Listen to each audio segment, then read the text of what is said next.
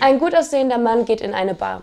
Am anderen Ende des Tresen sitzt eine sehr attraktive Frau und beobachtet ihn, wie er alle Nase lang auf seine teure, dicke Armbanduhr schaut. Da er ihr gefällt, geht sie rüber und fragt, na, hat sich Ihre Verabredung verspätet? Nein, nein, meint er. Das ist eine ganz besondere Uhr, die kann per Telepathie mit mir sprechen. Ah ja, und was erzählt die Uhr Ihnen so? Sie hat mir gerade gesagt, dass Sie keine Unterwäsche anhaben. Die Frau wird ein wenig rot. Ach, natürlich habe ich Unterwäsche an. Die Uhr muss kaputt sein.